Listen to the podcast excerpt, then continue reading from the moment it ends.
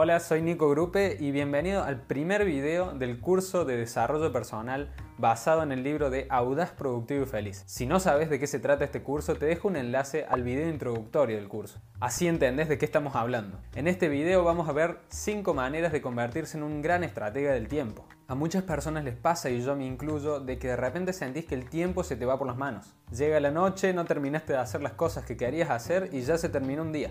Y así como se termina un día, se termina una semana y de repente un mes.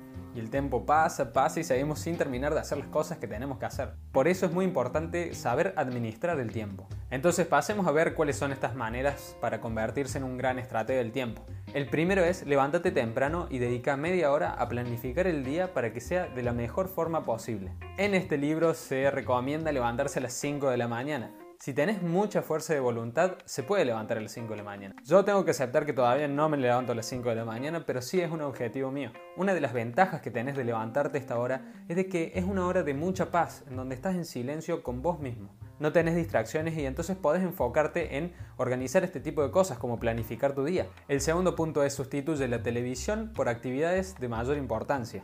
Esto puede aplicarse tanto para horas de televisión viendo series en Netflix, como las horas que perdemos en las redes sociales, como en Instagram, en Facebook, en Twitter, en cualquiera. Entonces lo óptimo sería poder cambiar la televisión por las actividades que tenemos en nuestra lista de tareas por hacer.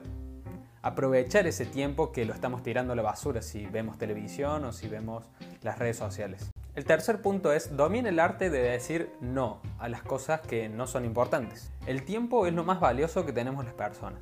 Hay que saber decir que no en vez de estar intentando contentar a todo el mundo. Nuestro tiempo es muy valioso y hay que hacerlo respetar. Esto de hecho lo vimos en el resumen del libro de El monje que vendió su Ferrari, que te lo dejo acá arriba.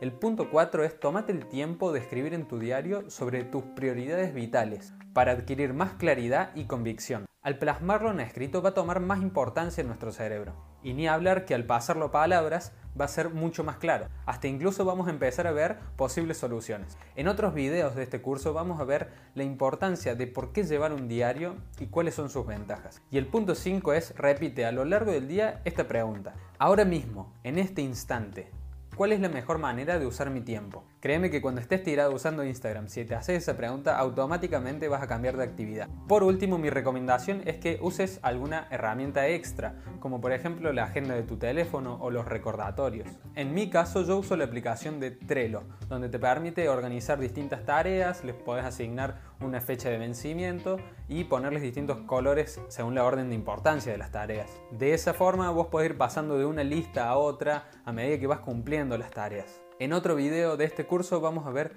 cómo ponerse objetivos que se cumplan por sí solos. Así que suscríbete al canal, así estás atento. También te recomiendo que visites mi página web nicogrupe.com donde vas a encontrar todo el contenido que tengo y que me sigas en Instagram como arroba nicogrupe. Muchas gracias y nos vemos en el próximo capítulo del curso de Audaz Productivo y Feliz.